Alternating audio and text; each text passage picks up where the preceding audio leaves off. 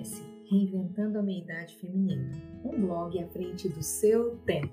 Temporada 3, episódio 11. Simplifica a mulher. Por que tendemos sempre a olhar com mais atenção para o mais difícil, o mais complexo, a exceção ou para aquilo que deu errado? Quando tentamos mudar hábitos ruins e não temos êxito, acreditamos que não vamos conseguir e pensamos em desistir. Por esse motivo, me sinto frustrada por não dar conta de completar pequenas metas que me proponho a cumprir, mesmo tendo consciência da sua importância para minha saúde e qualidade de vida. Para discorrer sobre o assunto, vou trazer exemplos do nosso dia a dia, tais como manter a casa organizada, melhorar a alimentação, destinar tempo suficiente para descanso e lazer, ou fazer exercícios físicos de modo mais frequente. Ultimamente, não estou conseguindo acertar nenhuma das alternativas anteriores, rindo de nervoso.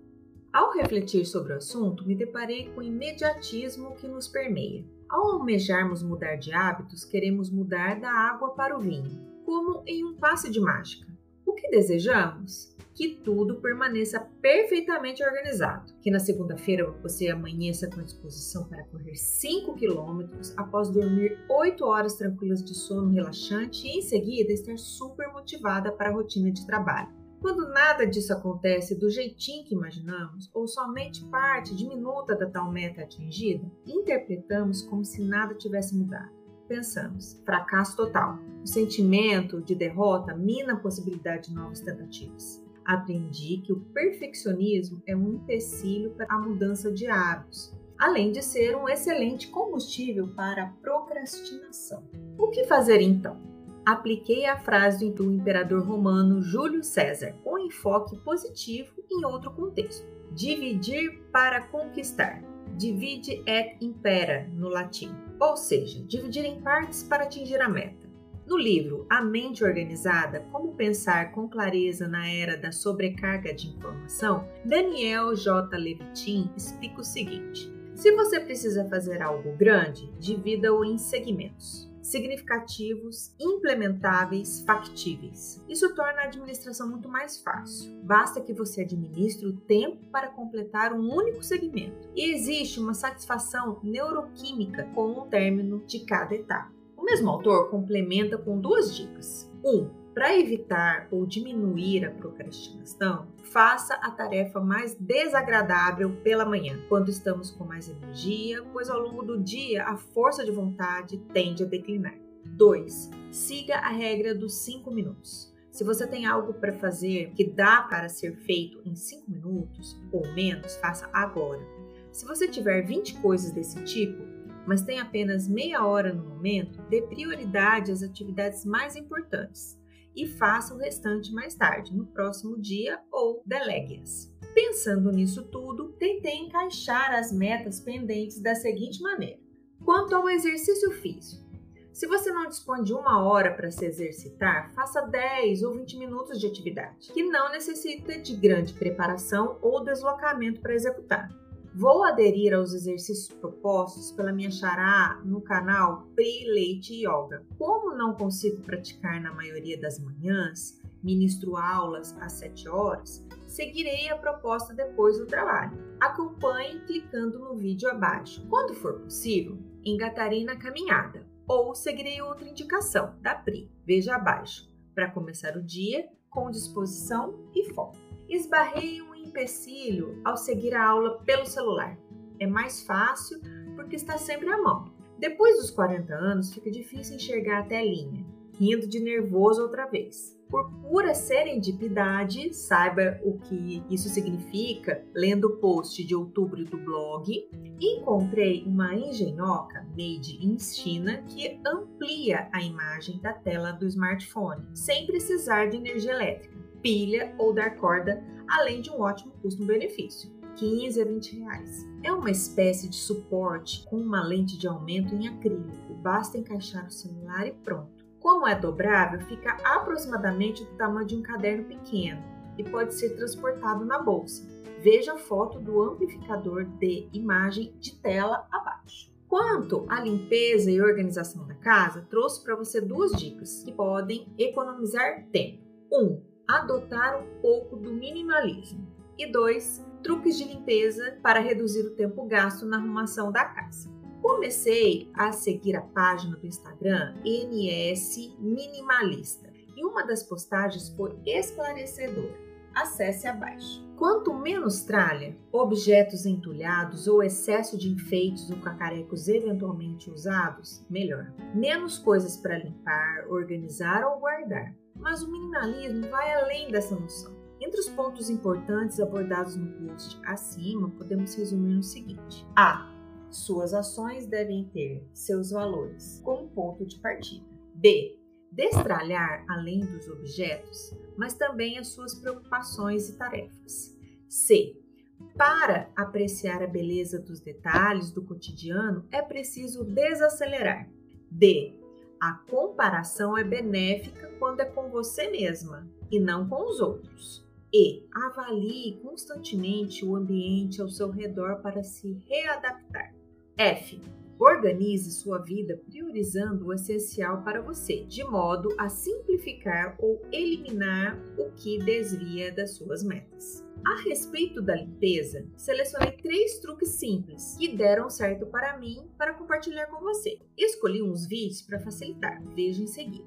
1. Um, encaixar uma touca de cabelo descartável na vassoura para grudar cabelos e pelos de animais quando varrer a casa. O pacote vem com 100 unidades. Você encontra em lojas de cosméticos ou em grandes supermercados. Dependendo do tamanho da sua casa, você usa uma ou duas delas para limpeza. Rende bastante e ainda é reciclável. Varrer sem levantar poeira ajuda muito quando temos alérgicos em casa. 2. Colocar o pano de chão do jeito certo no rodo, para não ficar saindo. Pegue o pano e faça um pequeno furo no meio e vista no rodo pelo cabo. Dessa maneira, você não para o serviço a todo momento para arrumar o tecido no lugar. Clique no link para aprender como fazer. 3. Limpar vidros rapidinho janelas, espelhos e mesas, com álcool mais papel toalha, para não manchar. Eu compro papel toalha em fardo, com mil folhas, daqueles que têm em banheiros públicos, como os encontrados em shoppings e em rodoviárias. Custa entre 8 a 10 reais. Com um borrifador, espirro álcool em uma ou duas folhas e limpo o vidro sempre na mesma direção. Fica perfeito, pode testar. Bem, já simplificamos os exercícios, a arrumação da casa e antes de passarmos para a alimentação, vamos à pausa da música do post.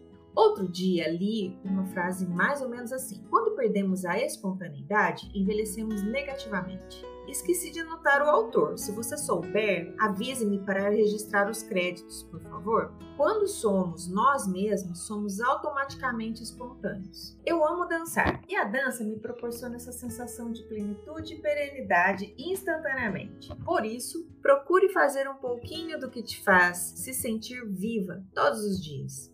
Seja cantar, escrever, conversar, ler, caminhar ou qualquer atividade que te traga alegria nua e simples.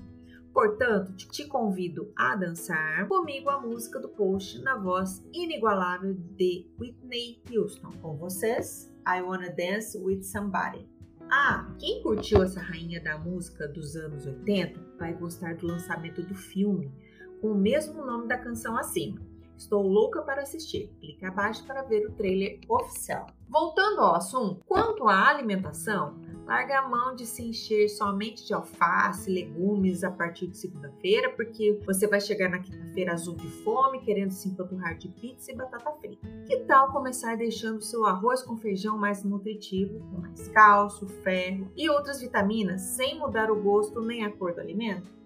Quando você for refogar o feijão com seus temperos preferidos, acrescente dois ou três quadradinhos de gelo com ora pronobis e deixe ferver até dar o ponto que você está acostumado. Você conhece essa planta maravilhosa? Para saber mais sobre a história e os benefícios dessa hortaliça, acesse o site Hortodidático. Esses dias ganhei várias folhas da amiga leitora do blog Maria de Viges e resolvi aplicar a orientação da Camila Vitorino de triturar as folhas, congelar depois misturar na comida. No canal Pensando ao Contrário, você encontra a receita fácil de fazer: 400 ml de água mais 20 folhas de, da planta.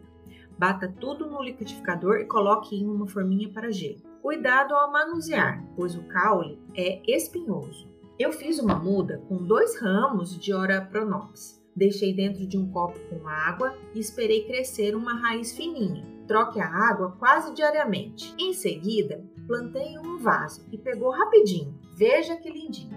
Outro truque que reduz drasticamente a ingestão de calorias vazias é não tomar refrigerante nas principais refeições durante a semana. Eu não tomo refri de jeito nenhum há muitos anos e não sinto falta, mas não precisa ser drástica nesta medida.